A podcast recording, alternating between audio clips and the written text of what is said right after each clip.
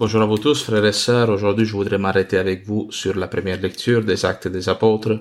Je crois qu'il y a vraiment là une parole d'espérance pour nous tous. On continue de lire le récit de l'évangélisation accompli en particulier par Paul et Silas dans le chapitre 16 des Actes des Apôtres.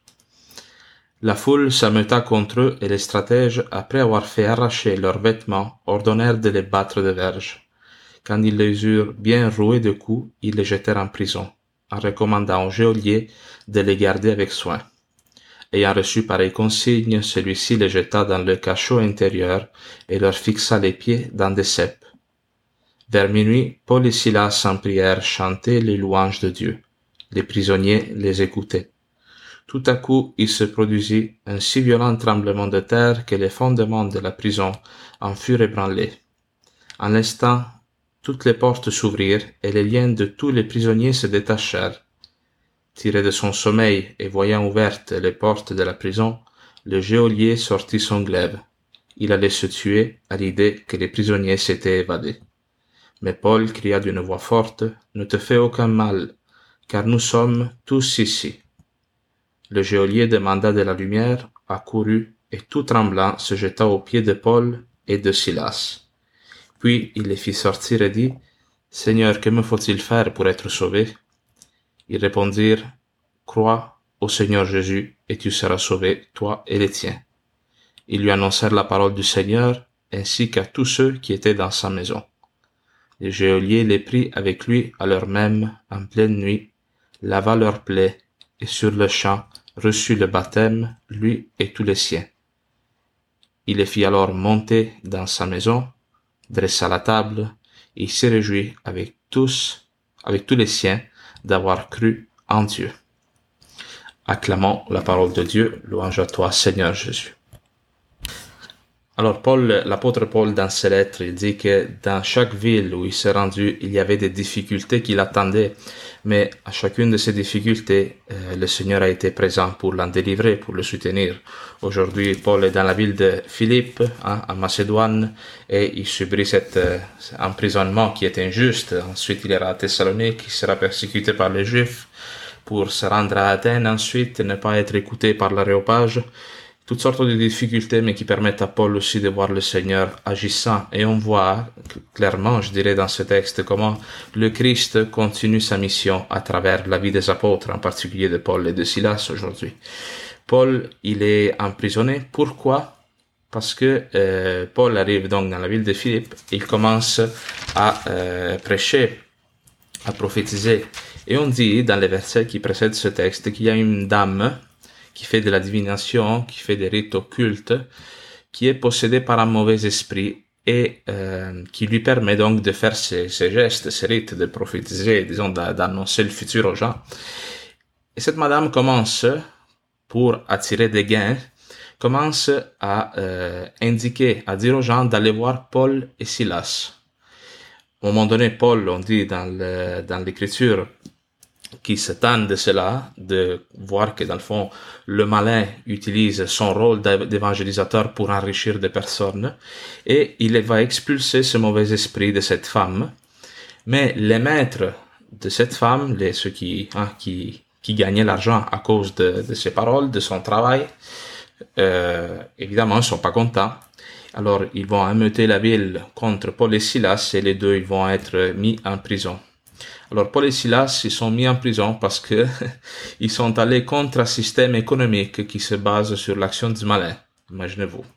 En tout cas, je veux pas faire de la polémique, mais cela déjà en soi, il, euh, euh, ça, met la table, disons. Ça, ça explique un peu le contexte où le malin agit encore aujourd'hui dans le monde. Bien. Alors, Paul et Silas, ils sont battus de verge, donc ils subissent comme un peu la passion du Christ. Hein. Le Christ est fouetté, ensuite il est amené pour être crucifié. Et Paul et Silas ont dit qu'ils sont emprisonnés dans la partie la plus profonde de la prison, dans les oubliettes, on pourrait dire, hein, dans le cachot intérieur. Et ils ont les pieds pris comme dans des blocs de bois. Alors ils sont dans une position très inconfortable, non? Une des tortures les plus euh, atroces, les plus terribles qu'on puisse faire envers un prisonnier, c'est de l'obliger à garder plusieurs heures une position qui n'est pas confortable. À un moment donné, le, manque de confort, ça va même affecter ton esprit, non et euh, aussi dans les prisons romaines, c'était pas comme les prisons d'aujourd'hui. Si vous voulez avoir une image de ce qui se passe dans ce texte, vous pouvez chercher sur internet des images des prisons mamertines, par exemple, dans lesquelles Paul et Pierre ont été emprisonnés à Rome avant leur martyr. C'était des prisons faites totalement en pierre. Il n'y avait pas de fenêtres, hein, il n'y avait pas de service hygiénique non plus. Alors c'était une condition terrible. Et on insiste beaucoup dans ce texte sur la noirceur, sur l'obscurité. Tout cela se passe donc dans une prison où il n'y a, pas de lumière, en pleine nuit. Et Paul et Silas partagent la condition des prisonniers, des gens oubliés, de ceux qui ont été condamnés par la société. Et Paul et Silas descendent dans le lieu le plus profond de cette prison.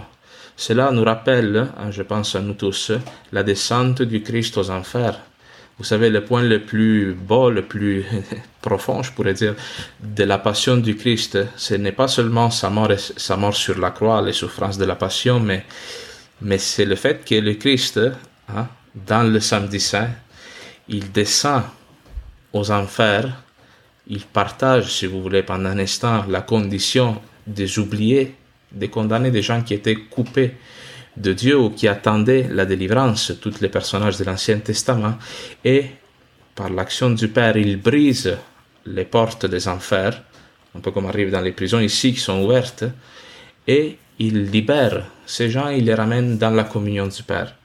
Alors Paul et Silas, qu'est-ce qu'ils font ils, Qu'est-ce qu'ils font? Ils, dans la profondeur de la mort, à minuit, au moment où la ténèbre règne sur le monde, chante les louanges de Dieu.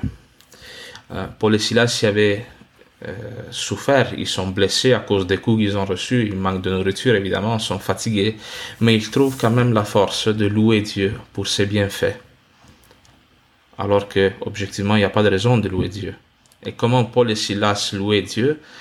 La lettre aux Colossiens, au chapitre 3, verset 16, nous dit ceci, que la parole du Christ réside chez vous en abondance Instruisez-vous en toute sagesse par des admonitions réciproques. Chantez à Dieu de tout votre cœur avec reconnaissance par des psaumes, des hymnes et des cantiques inspirés. Au milieu de la nuit, Paul et Silas apportent une lumière au cœur des ténèbres en chantant les psaumes.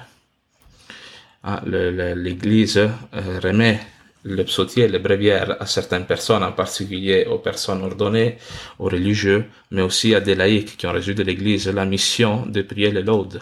Et la prière des laudes de, de l'office divin n'est pas seulement une prière personnelle qui est pour nous, mais vraiment un office divin.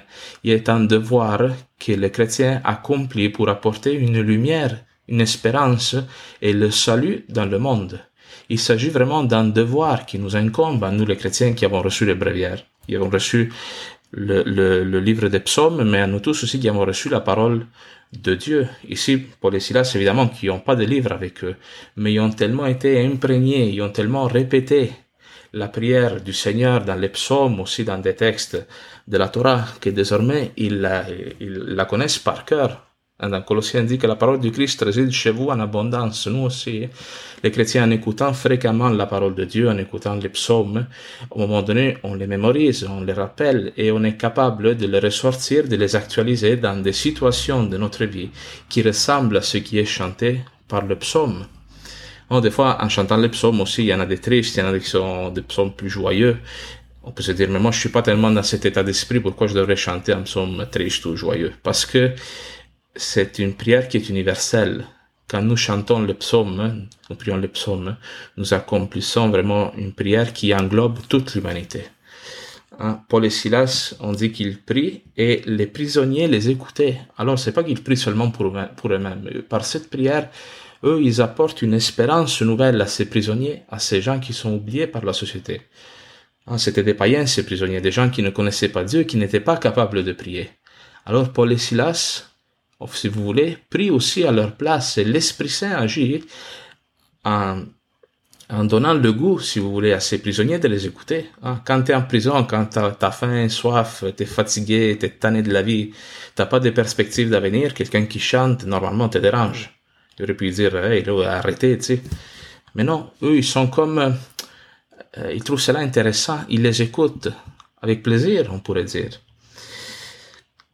Alors ça, c'est le rôle, j'insiste là-dessus, le rôle du chrétien dans le monde, c'est d'être une lumière, comme le Christ aussi le dit. Hein. Il compare les chrétiens au sel de la terre et la lumière du monde. Mais le sel et la lumière, nous les apportons par la parole de Dieu. Nous ne resplendissons pas de notre propre lumière. Paul et Silas, par leur prière, par leur témoignage de vie, ils font resplendir la lumière du Christ et non pas leur lumière personnelle dans cette prison. Et qu'est-ce qui arrive, c'est qu'il il se produit un tremblement de terre. Et les chaînes des prisonniers tombent, les portes s'ouvrent. Ce tremblement de terre aussi rappelle le tremblement de terre qui a lieu lorsque le Christ meurt sur la croix. Cet euh, événement géologique, là, euh, événement naturel, symbolise la réalisation d'une délivrance. Le Christ meurt sur la croix et euh, la mort est vaincue. La réconciliation, la rédemption commence à se réaliser. De la même manière, dans ce texte, ce tremblement de terre indique une intervention directe de Dieu qui brise la peur, qui brise les ténèbres, qui brise l'enchaînement de ces personnes. Mais qu'est-ce qui se passe? Ce qui est intéressant dans ce texte, c'est de voir que même si eux, ils sont libérés, mais ils ne fuient pas de la prison. Hein? Ils sont libérés d'un emprisonnement, d'un enchaînement, mais qui est plus profond que celui extérieur. Moi, dans ce sens-là, je vous invite à lire un livre, si jamais vous avez l'occasion de le trouver, des fois c'est pas, c'est pas trop facile, il s'appelle En prison, mais libre. Euh, c'est un livre qui est publié par euh, les éditions Ansigé et raconte l'expérience d'une équipe de catéchistes qui sont allés donner des catéchèses, annoncer la parole de Dieu dans des prisons.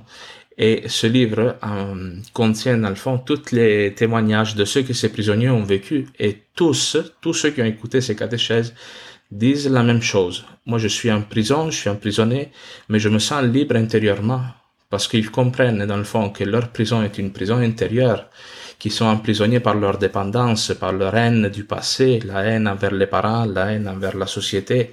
Et ça, c'est la vraie délivrance qui était à accomplir pour eux. Et lorsqu'ils sont libérés intérieurement par la résurrection du Christ, ils vivent dans leur âme la mort et la résurrection du Seigneur, le passage de l'esclavage à la liberté, même la prison extérieure qui continue de les garder, devient le lieu où louer Dieu. Nous tous, hein, des fois, nous avons des prisons euh, qui, qui nous oppriment, peut-être les prisons de la solitude, c'est ainsi, la prison de la non-compréhension, mais dans ce lieu-là, dans cet enfermement-là, comme Paul et Silas, nous sommes invités à chanter la louange de Dieu pour découvrir une délivrance qui est d'abord intérieure, même si ta vie ne change pas. Ton cœur est libéré de la peur de la mort, de l'angoisse, des incertitudes, et tu peux rester là. Ces prisonniers, ils n'ont même plus besoin maintenant qu'ils sont libres intérieurement, de quitter la prison. Ils peuvent rester là et découvrir que le Seigneur est là avec eux.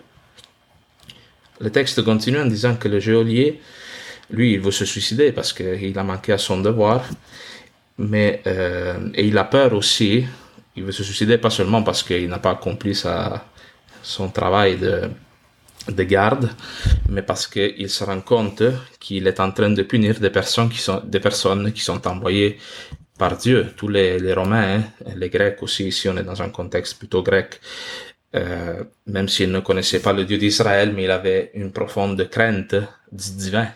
Alors ici, lui est témoin d'une manifestation particulière de l'action de Dieu. Il veut comme se suicider, mais cela permet à Paul aussi de lui annoncer la, patience, la miséricorde de Dieu. Alors cet homme, il les prend chez lui, il soigne leurs blessures, hein, et euh, le texte se termine avec une action de grâce. On dit que cet homme fait un banquet.